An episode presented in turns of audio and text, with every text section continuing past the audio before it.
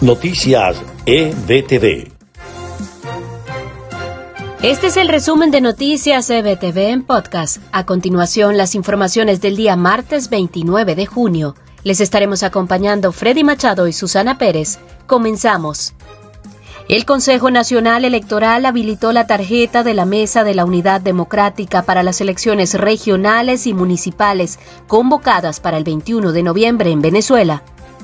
Para el presidente encargado de Venezuela, Juan Guaidó, Nicolás Maduro reconoce su condición de dictador al prometer eliminar los llamados protectorados, figura incorporada por el régimen en las regiones, aunque ésta no aparece en la constitución del país ni en su marco jurídico.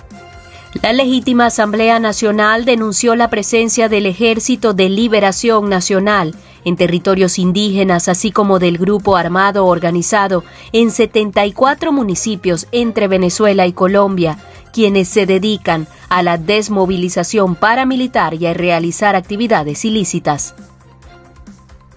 La diputada Manuela Bolívar, durante la sesión virtual de la Asamblea Nacional, rechazó el uso en Venezuela de Abdala, la candidata a vacuna contra el coronavirus y de procedencia cubana, ya que señaló no hay suficiente información sobre su creación. La campaña de vacunación contra el COVID-19 se acelera con más de 3 millones de dosis administradas en todo el mundo, pero se ve amenazada por la contagiosa variante Delta, que causó un récord de muertes en Rusia y el confinamiento de 10 millones de australianos. en notas de Estados Unidos, tras el derrumbe del edificio de Surfside cerca de Miami, las familias mantienen la esperanza de encontrar a más personas con vida, entre preguntas sobre la razón del sorpresivo colapso.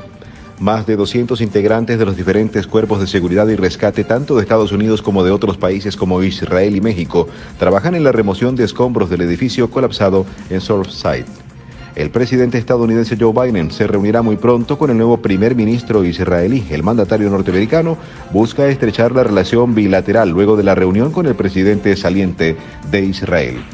Estados Unidos evalúa acciones de impacto sin cometer errores para lograr que el gobierno de Daniel Ortega cambie su conducta, según lo aseguró el principal asesor de la Casa Blanca para la región, Juan González. Este fue el resumen podcast de EBTV Noticias. Narrado por Susana Pérez y Freddy Machado, les invitamos a mantenerse actualizados con las últimas informaciones de Venezuela, Estados Unidos y el mundo a través de nuestra página www.ebtv.online. Hasta la próxima.